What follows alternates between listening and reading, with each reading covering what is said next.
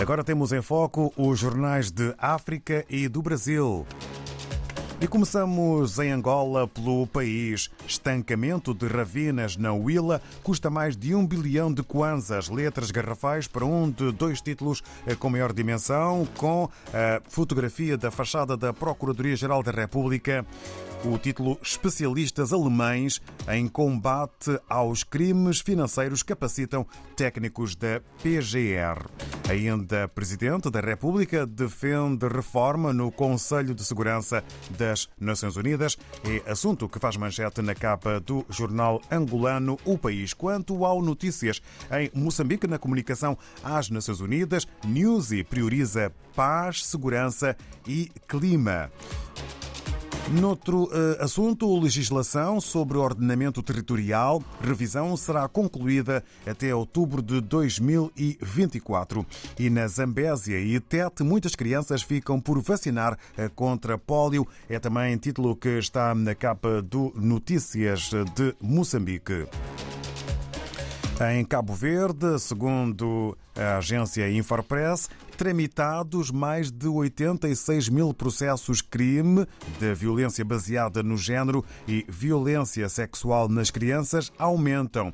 É uma indicação do Procurador-Geral. E uma outra notícia triste, título uh, para um óbito, Franklin Palma. Familiares, colegas e amigos prestaram última homenagem a uma personalidade marcante no jornalismo e no desporto cabo-verdianos. No Brasil, vamos ao encontro do Estadão, publicação que apresenta palavras sobre eh, uma proposta em jeito de título: Julgamento do marco temporal no Supremo Tribunal Federal abre crise com o Congresso e esvazia projeto de lei. E no âmbito das relações exteriores, o jornalista, professor, sociólogo e cientista político William Jack, ou melhor, William Wack, considera Lula e Zelensky têm gesto de conveniência, mas estão longe de realizar ideias de paz.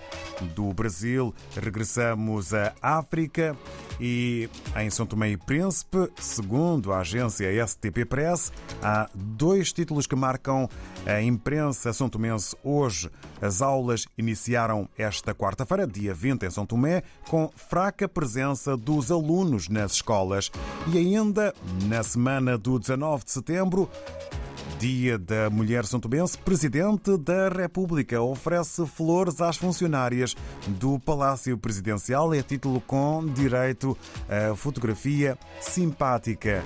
No fim desta jornada em que tivemos nesta edição em foco os jornais de África e do Brasil.